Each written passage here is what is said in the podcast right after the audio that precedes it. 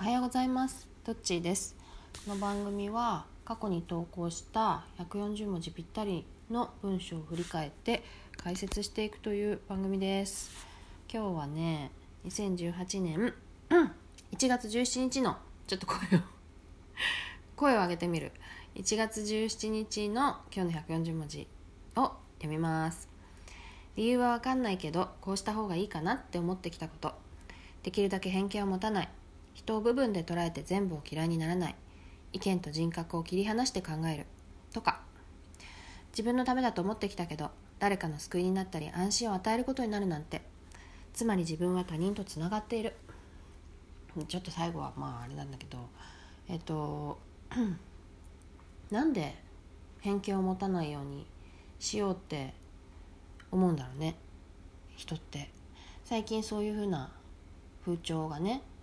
多いけどそうするといろんな人を助けられるからなのかな。私はねえっと、うん、昔嫌いな人がいっぱいいて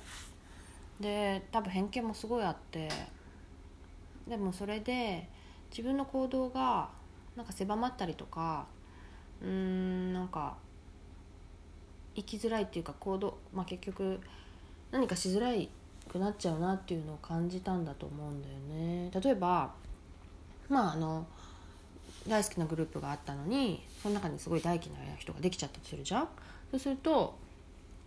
なんかその人がいるだけでもうその集まりに行きたくなくなっちゃうじゃん。そう他の人は好きなのに。それってなんか別に自分が超損なんだよね。だからだったらまあ嫌いにならない方がいいよね。とか、まあ、あと偏見も同じでなんか偏見を持ってこの人ってこうだって思っちゃうとそれ以外の部分が見えなくなってまあ仲良くできないとかうーんなんだろうね。難しいけどあそまあそうだね。その人の特性を生かした何か新しいことができないとかさ。なんかそういういろいろあってうんと、自分が損するなって思ってなんかやってた節があるようなんだよね私はね。であとね、えーと、人を部分で捉えて全部嫌いにならないっていうのはまあそうそうあのやっぱりどうしても苦手な部分っていうのはあるんだけどだからってその人全部を嫌いになるっていう風にしないようにしてて、まあ、今はもうほぼないねそういうことは。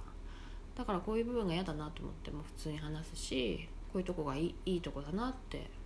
全然思うんでね。あと意見と人格を切り離して考えるもそうで、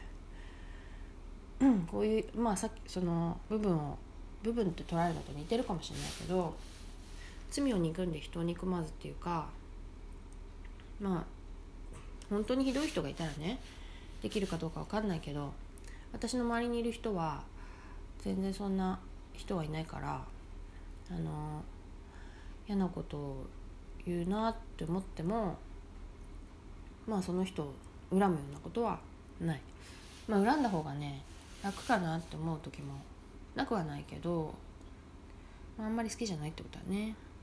だけどねその偏見を持たないようにしようって思ったことで、まあ、ある人が自分ってこうなんだよねっていうふうに私に打ち明けてくれたことがあったんだよね。でそれで私は別に何もこうああそうなんだねみたいな。あのー、普通に普通に接したようなんだよね。それでその人はすごく救われたって言っててその私は自分のためだと思ってねなんか偏見を持たないようにしようと思ってきたことが誰かを救うんだなっていうことが結構ね感動的だったなっていうふうに思ったんだねこの時期にねだから自分は他人とつながってるっていうのはまあすごく